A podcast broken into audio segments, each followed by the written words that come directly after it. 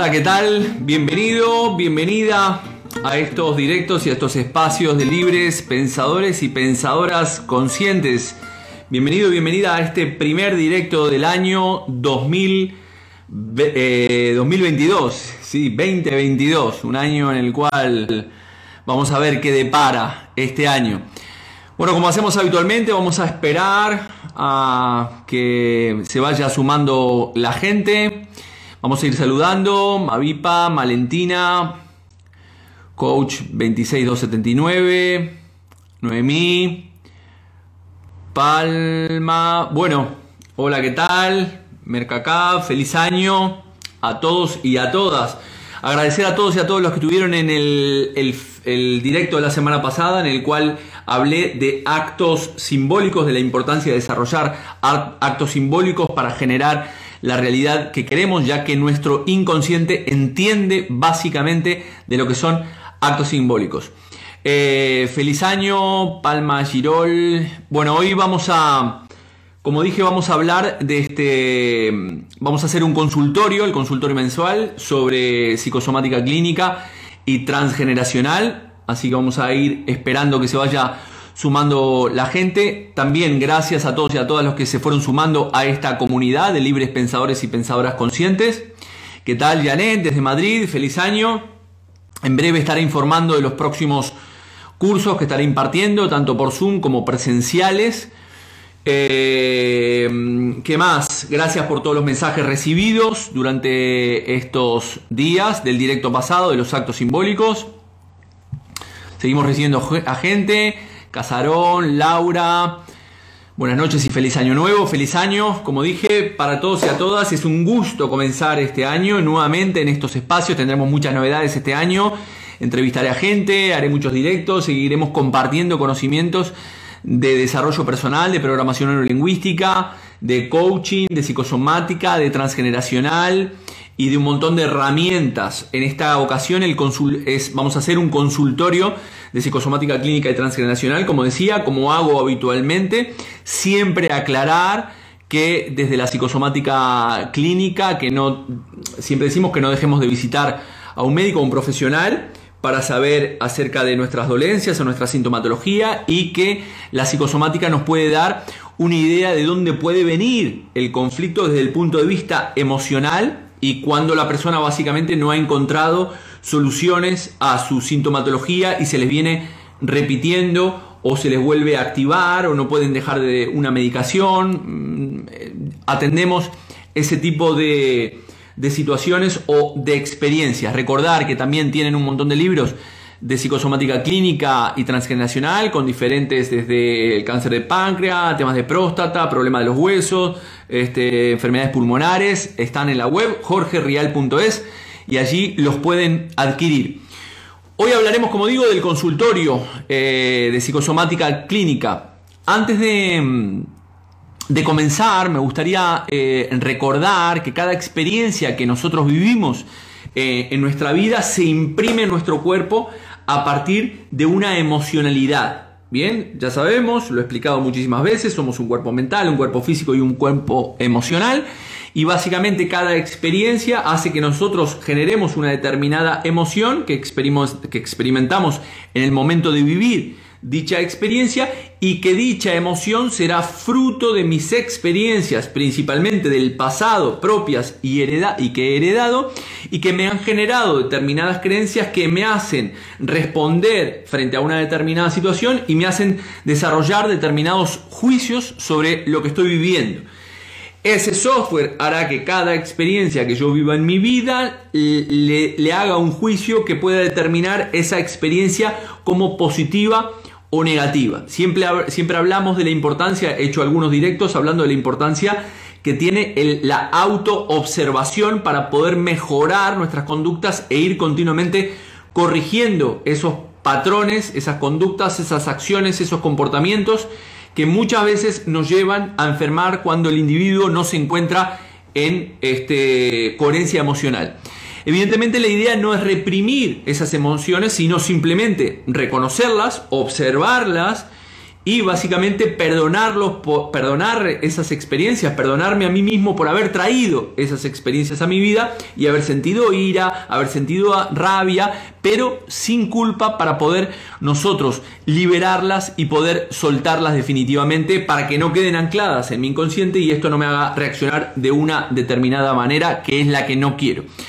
Al final, como ya sabemos, los, problemas y las experiencias que se presentan en nuestra vida en todo momento, incluida evidentemente la, enfermedad, son señales en el camino eh, para darnos cuenta, para tomar conciencia en, todo momento. Recordemos que la enfermedad no es el problema. Nosotros consideramos en la psicosomática clínica que la enfermedad siempre es el síntoma y no es el problema. El, la enfermedad o la sintomatología es el efecto, pero la causa viene dada por otro lado. Y entonces al final esta causa genera unos determinados procesos de conversión que me llevan a enfermar. Curiosamente, desde la psicosomática clínica nosotros sabemos que cada tipo de dolencia, cada afección en diferentes partes del cuerpo o diferentes comportamientos que nosotros desarrollamos en nuestra vida se van manifestando eh, y sabemos que a partir de esa sintomatología o esa conducta podemos saber qué tipo de experiencia ha superado los umbrales de tolerancia de la persona o qué tipo de experiencia esa, esa persona ha heredado de sus posibles ancestros. Por lo tanto, la enfermedad, como siempre decimos, tiene dos lecturas muy importantes. La primera es una etapa de crecimiento porque básicamente cuando nosotros enfermamos cambian radicalmente nuestros valores, ¿no? Se alinean nuestros valores de una manera totalmente diferente y vemos una concepción del mundo totalmente diferente tanto a nivel físico como espiritual. Y por otro lado, vemos cuando tenemos enfermedades muy chungas, vemos la muerte desde otro punto de vista totalmente diferente. Empezamos a tomar conciencia, como dicen los budistas, que tenemos una vida este, efímera, corta. Eh, al tener esta conciencia en el día a día nos hace llevar a tener otro tipo de actitud frente a la vida que nos hace vivir las experiencias como si fueran las últimas de nuestra vida, ¿no? Y como le decía a una paciente que vino a última hora con una depresión bastante importante, este, le decía, la vida son tres telediarios y dos ya pasaron, ¿no? Por lo tanto, es importante disfrutar de esos momentos buenos y gestionar los momentos que no son tan buenos para que no nos lleven a, manifestar determinada este, sintomatología. Por lo tanto, cuando se manifiesta un conflicto o se, presenta un conflicto en nuestra vida, básicamente decimos en psicosomática que este conflicto puede ser biológico o puede ser psicológico en muchos casos. Biológico lo hablaba Hammer, nosotros en la psicosomática clínica agregamos también estos conflictos a nivel psicológico, a nivel de incorporación emocional, a nivel transgeneracional, etcétera, etcétera. Y en la mayoría, por no decir casi todos estos comportamientos o la enfermedad se manifiesta de una, son procesos inconscientes que nosotros estamos teniendo en, nuestra vida. Nuestros mecanismos fisiológicos son muy precisos, por lo tanto es importante en estos espacios que, hablamos aquí, eh, son muy importantes conocer nuestra fisiología, comprender cómo funciona nuestro cuerpo y nuestra mente es muy importante para entender qué tipo de comportamientos estamos teniendo, qué tipo de actitudes estamos teniendo y cuando enfermamos saber cuáles son aquellas experiencias que he leído de una manera errada o sesgada que me llevaron a, enfermar.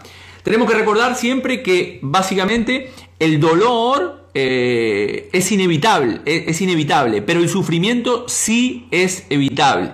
Bien, es decir, que una persona te duela cuando te dice algo, ese dolor evidentemente es inevitable. Si se te muere un familiar, ese dolor es inevitable.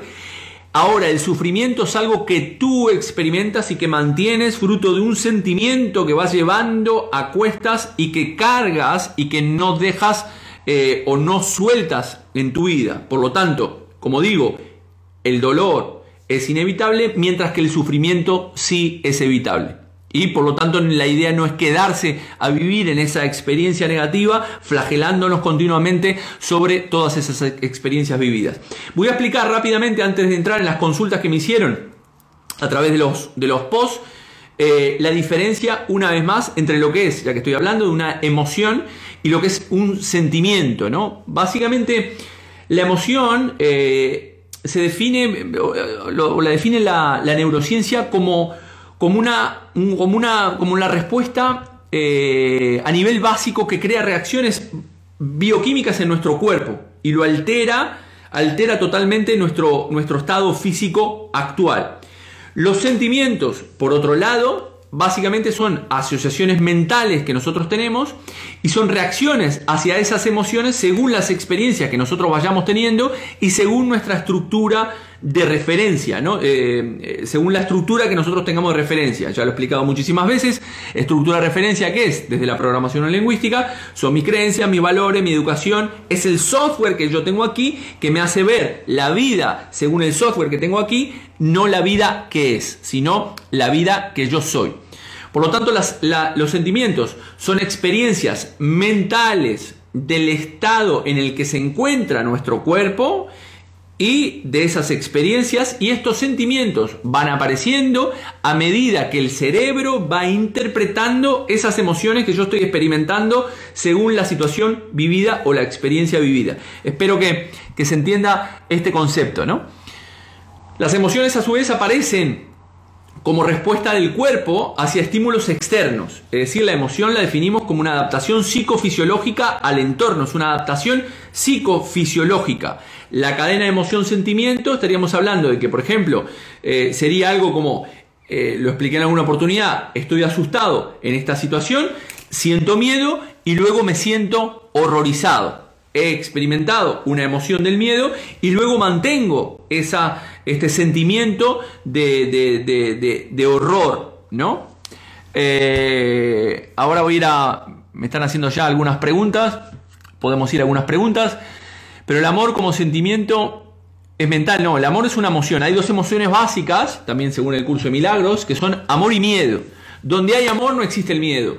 Básicamente es así. Y donde existe el miedo, no existe el amor.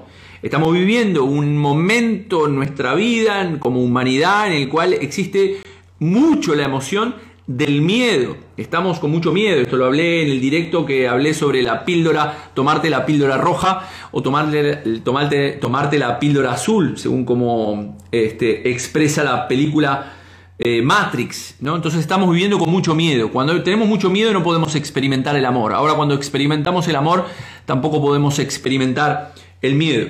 Una emoción, por otro lado, es, esta alteración del estado físico que se puede medir. Básicamente lo podemos medir por medio de la presión arterial, de los latidos del corazón, todos nuestros biomarcadores. ¿no? La, emoción, como decía, eh, nace de estos estímulos externos, es decir, entra esa información a nuestra, a nuestra mente y damos una reacción automática. Las, las emociones básicamente también son, son provocadas muchas veces por los sentimientos que sentimos cuando traemos una experiencia del pasado. Es decir, traigo un recuerdo del pasado eh, que me hizo sentir de una determinada manera y ese recuerdo que está en mi inconsciente me hace reaccionar emocionalmente de una determinada manera. ¿Vale?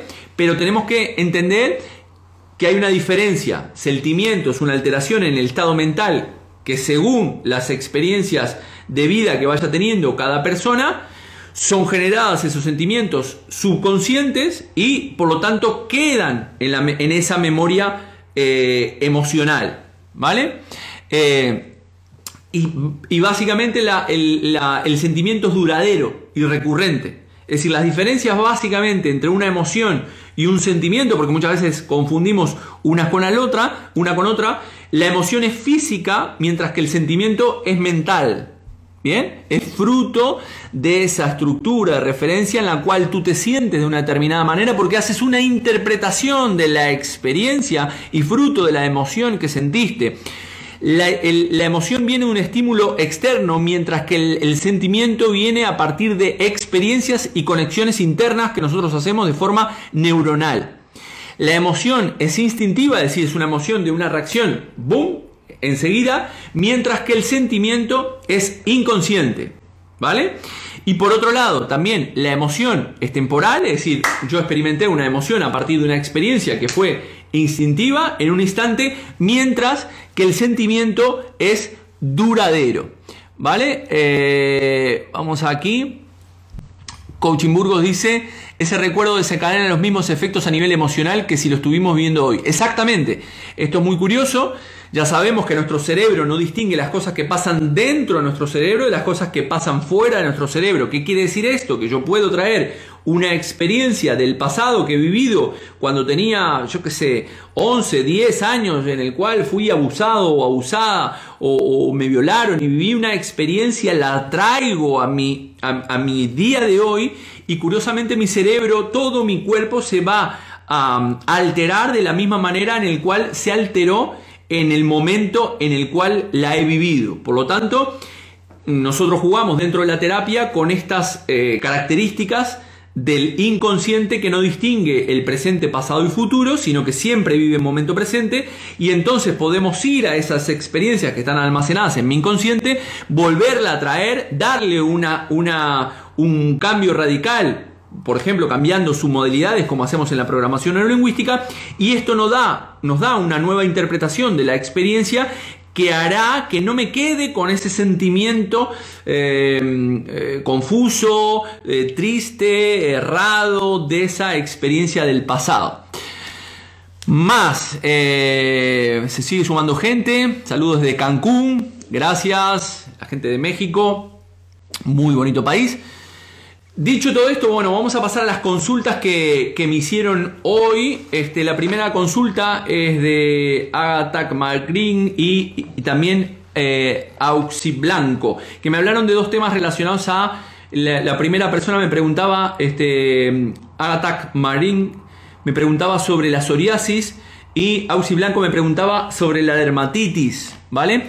Recordemos que las experiencias, perdón, la sintomatología relacionada a las enfermedades de la piel, las palabras claves en las enfermedades de la piel son contacto y separación, ¿vale? Siempre eh, eh, pongo el, mismo ejemplo, ¿no? Ah, recordemos que la enfermedad siempre es una solución, lo que nosotros vemos desde la psicosomática clínica es una solución paliativa este, inconsciente satisfactoria para dar una solución satisfactoria en ese momento particular y que queda almacenada fruto de esos sentimientos que voy teniendo y eso hace que mi cuerpo reaccione con un estrés continuo frente a una situación que ha superado mis umbrales de tolerancia. Siempre pongo el ejemplo, en el, caso de las enfermedades de la piel, el ejemplo de la tortuga y el, y el cocodrilo, ¿no? Es decir, para ellos ha sido, para esta especie, ha sido un proceso evolutivo que han tenido como un instinto simple y básico de supervivencia. Es decir, la, tortuga, dado que caminaba muy lento, ha tenido que construir un caparazón en el cual, por instinto de supervivencia, pueda eh, meterse dentro de su caparazón para poder defenderse de los depredadores. y el cocodrilo lo mismo. Al cabo de un tiempo evolutivo de este proceso, fruto de las experiencias traumáticas del pasado en el cual los depredadores se comían a las tortugas que no tenían caparazón y los cocodrilos que tenían la piel fina o los reptiles que tenían la piel fina, esas especies han desarrollado un, eh, un mecanismo arcaico en el cual ha sido su protección y por lo tanto ha dado una solución paliativa satisfactoria en ese momento. ¿Qué quiere decir esto? Que nosotros también en nuestra vida si tenemos un problema, que nosotros lo vemos metafóricamente como un depredador, alguien que me está haciendo la vida imposible o que me va a, comer metafóricamente en el trabajo, una persona que me maltrata, una persona que, eh, no sé, que, que abusa de mí, etcétera, etcétera, un mecanismo de defensa podrá ser tener conflictos de piel.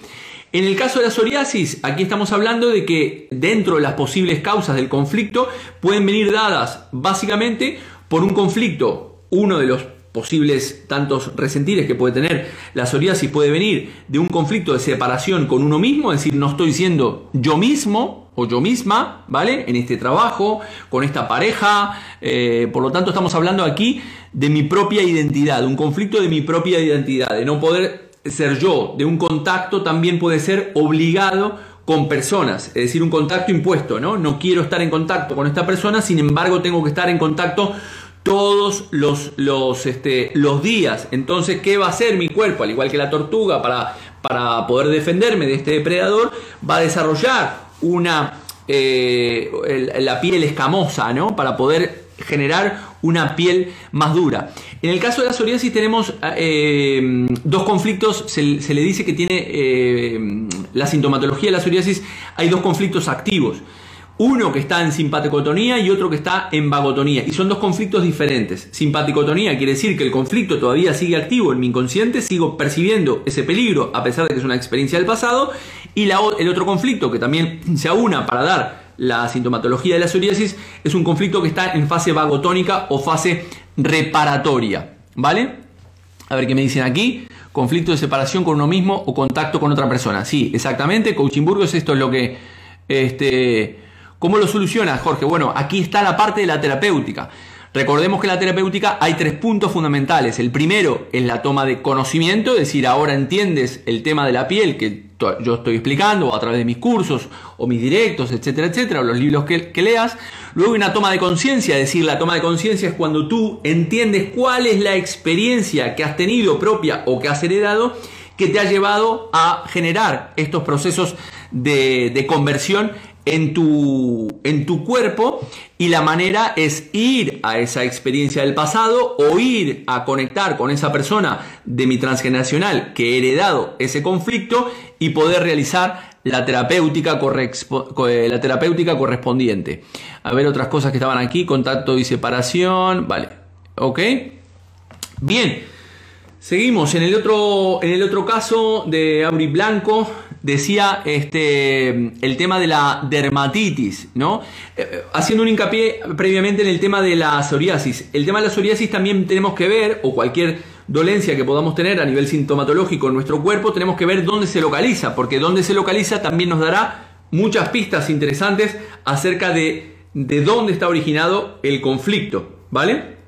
En el caso de la dermatitis, como era, estamos hablando de dos conflictos de piel, he hecho el año pasado, he hecho algún directo que hablaba sobre las enfermedades de la piel, para las personas que tienen o están interesadas en, saberlo pueden ir a, revisar esos directos en los cuales hablé de los conflictos de la piel, tanto de psoriasis como de la dermatitis. Entonces, en el caso de la dermatitis, para la segunda consulta este, que me hacían, hablamos en este caso no, no como la psoriasis, que hablamos de dos conflictos, uno que está activo y otro que no, otro que está en fase parasimpaticotónica o vagotónica. En el caso de la dermatitis estamos hablando de un conflicto que está en fase de curación, es decir, según la medicina germánica, recordemos que tenemos una fase simpaticotónica y una fase vagotónica o reparación. Toda enfermedad, según Hammer, tiene dos partes. Eh, una parte que está el conflicto activo y otra parte que el conflicto se está resolviendo.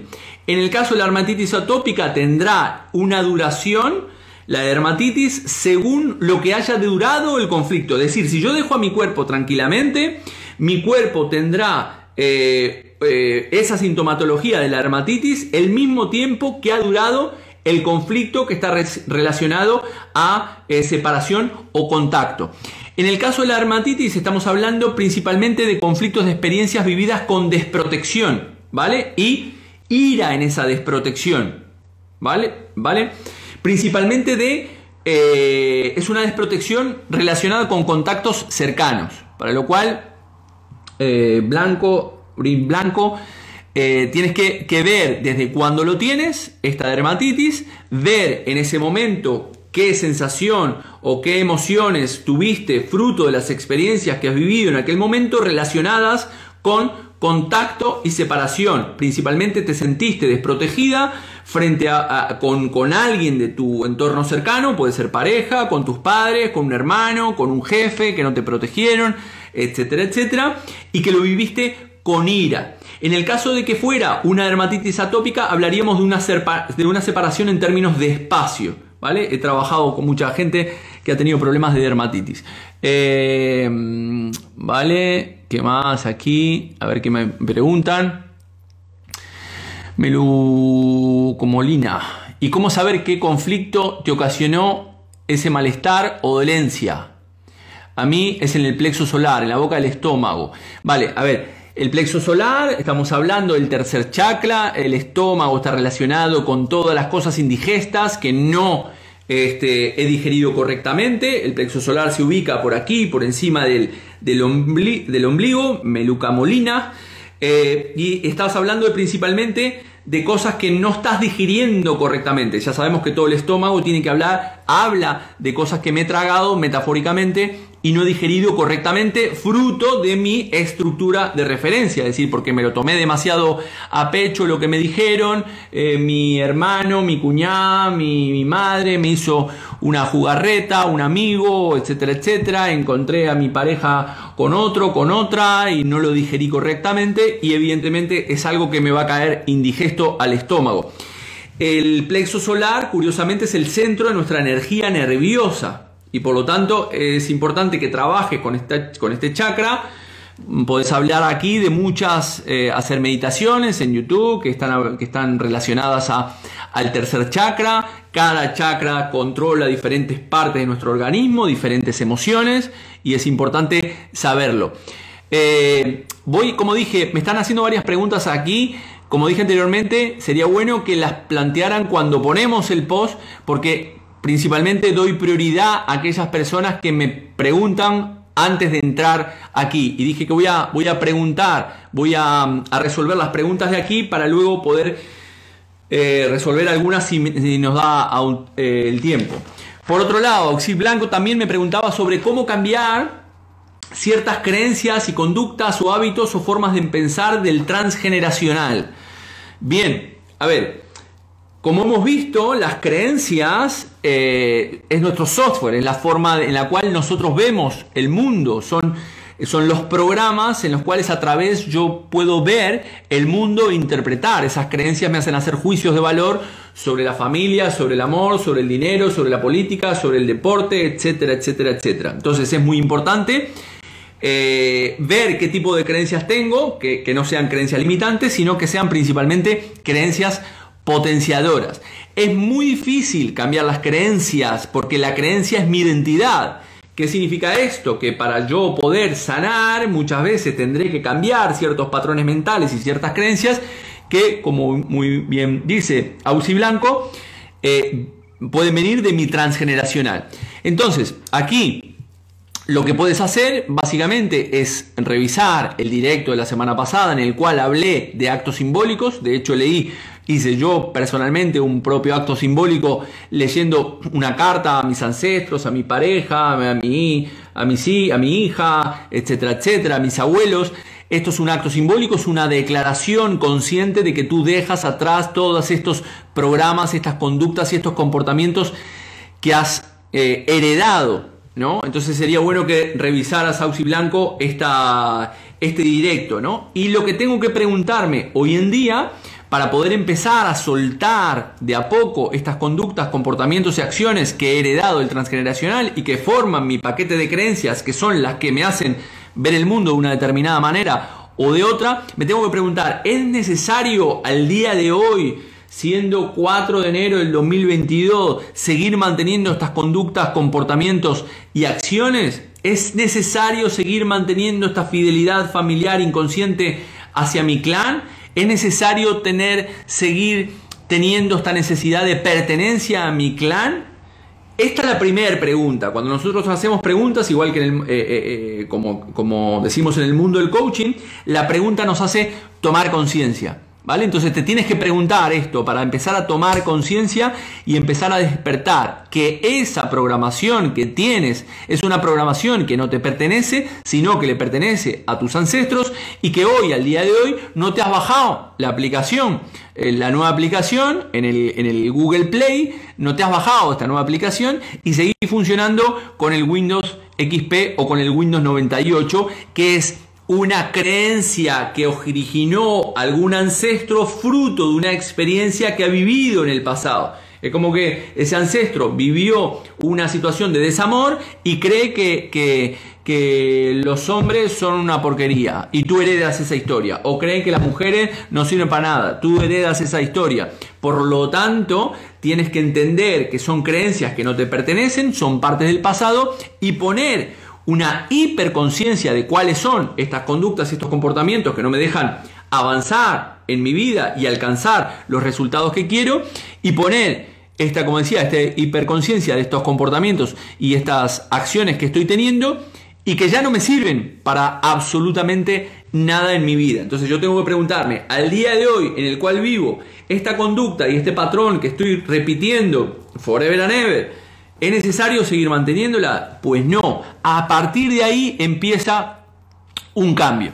Como dice Janet, hay que renovar el software. Sí, hay que renovar el software. Muchas veces no, no nos acordamos de bajar la, la, nueva actualización y seguimos funcionando. Ahora venía de, de tomar algo con, con, este, con Dani, con un amigo, y, y hablábamos ¿no? de que las nuevas generaciones eh, hablan en otro idioma, ¿no? Su hijo decía que habla en otra historia totalmente diferente y es como, eh, yo me pongo en el lugar de mis abuelos eh, cuando de repente veían que se podía hablar a través de una pantalla, de un móvil del otro lado. Me acuerdo hasta el día de hoy, la primera vez que hice una videollamada cuando llegué aquí a España, por allá, por el año 2002, 2003 que, mi abuelo miraba el, ordenador así, a ver de dónde estaba saliendo yo, ¿no? O sea, para él era algo totalmente eh, marciano. Entonces tengo que preguntarme, también dentro de estas preguntas que me estoy haciendo, tengo que preguntarme, ¿cuál, qué, qué es lo que gano por mantener estos comportamientos. ¿Cuál es esta ganancia secundaria? Evidentemente la ganancia secundaria es seguir perteneciendo al clan, seguir perteneciendo a este clan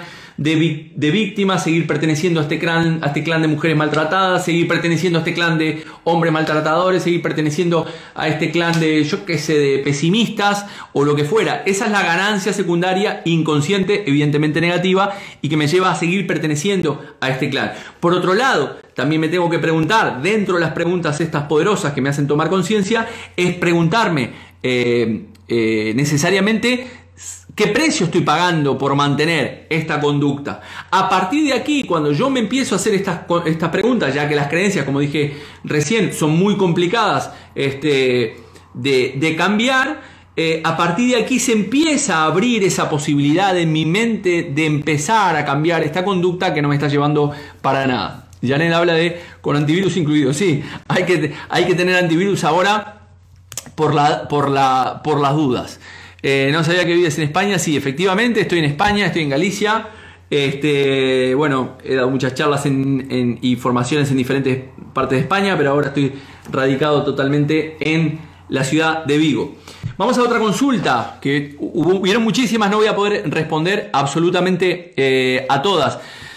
Eh, Natalie Suárez me preguntaba acerca del de el trauma vivido en el parto. No sé si la pregunta es del trauma vivido por su madre cuando la tuvo a ella o de ella cuando dio en el parto. Aquí hablamos principalmente de lo que se denomina el proyecto sentido gestacional, concepción, nacimiento hasta los tres años de vida. Esto lo he explicado también en más de una oportunidad. Esto fue descubierto por Marc Frechet, eh, un francés en el cual hablaba de que el momento de nuestra concepción hasta los tres años de vida, cómo estaba el entorno familiar y cómo estaba principalmente emocionalmente la madre, nos afectará a nuestra vida en, nuestra edad adulta. Y aquí dentro del proyecto sentido encontramos el parto.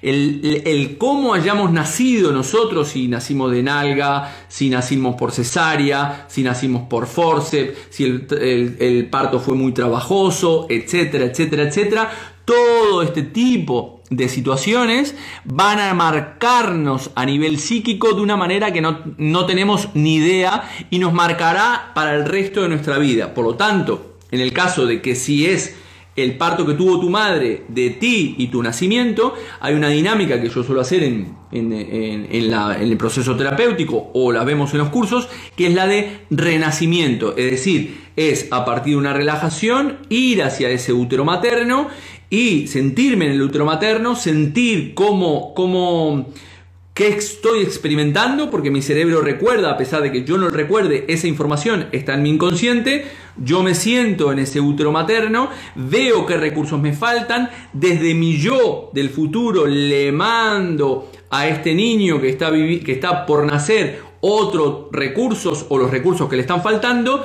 y básicamente nazco nuevamente con unos recursos totalmente diferentes. Si es el caso de tu, eh, Natalie Suárez, que me preguntabas de tu parto cuando, cuando tú diste a luz a tus hijos, ahí básicamente tienes que ir a esa experiencia también de tu, del parto que diste tú a luz y darle una experiencia o un cambio que hacemos en PNL, que se le llaman cambio de submodalidades, cambiar algunos factores de la experiencia para que no quede almacenada de una manera traumática y que eso me haga sentir de una manera no correcta. ¿Qué pasa si naces por forceps? Bueno, este, Lau, Eh, esto lo explico dentro del, del, curso Psicosomática Clínica Transgeneracional. Cuando una persona nace por forceps, es sacada este, por force de su cabeza, son personas que principalmente eh, necesitan comprenderlo todo de un punto de vista mental. Bien, necesitan entenderlo todo aquí, necesitas darle una solución y una respuesta lógica a sus problemas. No es tanto la, no, la persona no es tanto emocional, sino que es muy mental. ¿Vale? Entonces las personas que, nacen por forceps eh, son personas que principalmente desarrollan su vida, esta, queda grabada esa memoria y desarrollan su vida eh, trabajando con cada experiencia que le toca vivir y las analizan desde un punto de vista mental. Em, ¿Qué más? Tenemos otra... Recordemos que en el proyecto sentido gestacional también tenemos que ver cómo estaba emocionalmente nuestra madre, cómo estaba el entorno familiar, esto lo he explicado en muchas oportunidades también, ya que el proyecto sentido gestacional, la forma en que nacemos, si hubieron abortos, cómo estaba emocionalmente mi madre, etcétera, etcétera, nos afectarán a nosotros en la edad adulta. Mi amiga Patri, Patricia, me pregunta por un problema de unas punzadas que tiene en la 100. No sé si estará ahí este Patri, pero si no ya lo, escuchará y si no le mandaré un mensaje. Bien, tiene el, problema en la 100 en el lado izquierdo. Creo que aquí se ve eh, de forma al, al, revés, ¿no? Entonces en este caso, para que me vean ustedes, sería este caso, que es mi lado derecho, pero ustedes me ven como el lado izquierdo. Recordemos que el doctor este, Hammer hablaba de su cerebro, la cinta de Hammer, decía que los conflictos eh, o, los dolores que yo puedo sentir en mi cabeza de mi lado izquierdo son conflictos vividos en lo femenino. El lado derecho es el lado masculino, mientras que el lado izquierdo, según Hammer, es el lado este, femenino. ¿Qué quiere decir esto? Que el conflicto lo estás viviendo desde un punto de vista femenino. Aquí no me voy a detener demasiado porque si por ejemplo fuera una mujer que lo está viviendo aquí, estaría haciendo lo que se llama un pad interhemisférico. No me voy a detener aquí porque sería demasiado tiempo explicar esto, tal vez lo explique en algún otro directo. Entonces, un problema aquí en, la, en, la, en la 100 es un conflicto vivido en lo femenino, si es una mujer diestra y está teniendo un problema, si tú, Patri, eres diestra y estás teniendo estas punzadas en en, el lado izquierdo. Este conflicto lo estás viviendo en lo femenino y en la cinta Hammer habla de que es un conflicto de laringe y de una experiencia que estás viviendo con terror y pánico. ¿Vale? Básicamente, esas son las dos emociones que estás sintiendo, este, terror y pánico, frente a una situación que estás, que estás viviendo, ¿no? Aquí. Recordemos también que si aplicamos la medicina tradicional china, por aquí pasa el, meridiano de la vesícula biliar. La vesícula biliar, el hígado es rabia y la vesícula biliar, la palabra clave es injusticia. ¿Vale? Por lo tanto, también podría darte otra respuesta acerca de que tal vez estás viviendo, estás teniendo punzadas aquí, porque es una experiencia que estás viviendo como injusta. Recuerda que en este caso el elemento correspondiente eh, a la vesícula biliar, al igual que el hígado, es madera, ¿vale?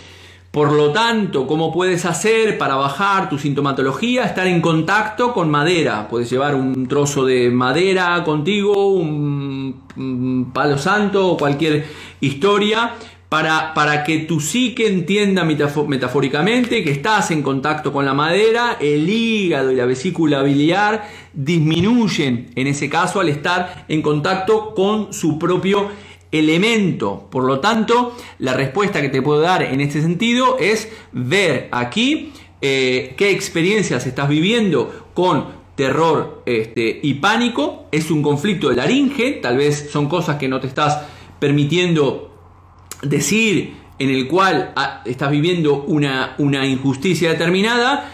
Y como digo siempre, aquí tenemos que hablar con la persona acerca de su propia experiencia. Como siempre digo, aquí son pinceladas que estamos dando para que la persona pueda tener y empezar a tomar conciencia o dónde poder trabajar en un determinado proceso terapéutico. Dicho esto, son pistas, ¿vale? Y recordemos que la psicosomática clínica nos brinda opciones cuando básicamente nosotros no, eh, ya no las encontramos a través de los caminos tradicionales, ¿vale? Eh, Carmen me dice, te cortas, no sé. Natalia habla de los miedos de la madre al parto por fallecimientos dando a luz. Bien, este miedo que tiene tu madre cuando te da a ti y este miedo que tiene tu madre al dar a luz por este, fallecimientos que se han producido en el clan anteriormente, es un miedo que tú vas a interiorizar, te queda a nivel psíquico y lo puedes estar experimentando también ese miedo en tu edad adulta. Por lo tanto, si puedes ser una persona que suele tener miedos a diferentes historias en tu vida, ese conflicto o esa este, emocionalidad puede pertenecer a tu madre del proyecto sentido gestacional y no te pertenece a ti. En este caso habría que ser un acto simbólico o una terapéutica relacionada a un corte con ese programa que estoy recibiendo de mi madre acerca de los miedos. Hoy me voy a mm, despedir con, ya estamos en tiempo un poco pasados, me voy a despedir con un cuento, un cuento de Jorge Bucay, que, este, que dice, que se llama Obstáculos, ¿vale? Dice, voy andando por un sendero, dejo que mis pies me lleven, mis ojos se posan en los árboles, en los pájaros, en las piedras, en el horizonte se recorta la silueta de una ciudad, agudizo la mirada para distinguirla bien, siento que la ciudad me atrae. Sin saber cómo me doy cuenta de que en esta ciudad puedo encontrar todo lo que deseo Todas mis metas, mis objetivos y mis logros, mis ambiciones y mis sueños están en esta ciudad. Lo que quiero conseguir, lo que necesito, lo que más me gustaría hacer, aquello a lo cual aspiro o que intento, por lo que trabajo, lo que siempre ambicioné, aquello que sería el mayor de mis éxitos. Me imagino que todo está en esta ciudad. Sin dudar, empiezo a caminar hacia ella. A poco de andar, el sendero se hace cuesta arriba. Me canso un poco, pero no importa. Sigo, diviso una sombra negra. Más adelante, en el camino, al acercarme, veo que una enorme zanja me impide mi paso. Temo, dudo. Me enoja que mi meta no pueda conseguirse fácilmente. De todas maneras, decido saltar la zanja. Retrocedo, tomo impulso y salto. Consigo pasarla. Me repongo y sigo caminando. Unos metros más, Adelante aparece otra zanja. Vuelvo a tomar carrera y también la salto. Corro hacia la ciudad. El camino parece despejado. Me sorprende un abismo que detiene mi camino. Me detengo. Imposible saltarlo. Veo que a un costado hay maderas, clavos y herramientas. Me doy cuenta de que está allí para construir un puente. Nunca he sido hábil con mis manos. Pienso en renunciar. Miro la meta que deseo y resisto. Empiezo a construir el puente, pasan horas o días o meses y el puente está hecho. Emocionado lo cruzo y al llegar al otro lado descubro el muro. Un gigantesco muro frío y húmedo rodea la ciudad de mis, de mis sueños. Me siento abatido. Busco la manera de esquivarlo. No hay caso, debo escalarlo. La ciudad está tan cerca, no dejaré que el muro impida mi paso. Me propongo trepar, Descanso unos minutos y tomo aire. De pronto veo a un costado del camino un niño que me mira como si, como si me conociera. Me sonríe con complicidad. Me recuerda a mí mismo cuando era niño. Quizás por eso me animo a expresar en voz alta mi queja. ¿Por qué tantos obstáculos entre mi, mi objetivo y yo? El niño se encoge de hombros y me contesta, ¿por qué me lo preguntas a mí? Los obstáculos no estaban antes de que tú llegaras. Los obstáculos los trajiste tú. Muy bien, este ha sido el cuento de hoy. Espero que hayan sacado buenas conclusiones sobre esta información. Pueden seguirme en mis redes. Recordarles que en breve estaremos informando de los cursos que impartiré en esta primera parte del año. Eh, pueden entrar a la web jorgerial.es, allí hay cursos que están online, ya están pregrabados, hay libros sobre psicosomática clínica y sobre transgeneracional. Así que nada, nos veremos el martes que viene en este espacio de libres pensadores y pensadoras conscientes. Un abrazo muy grande y paz infinita. Chao, chao.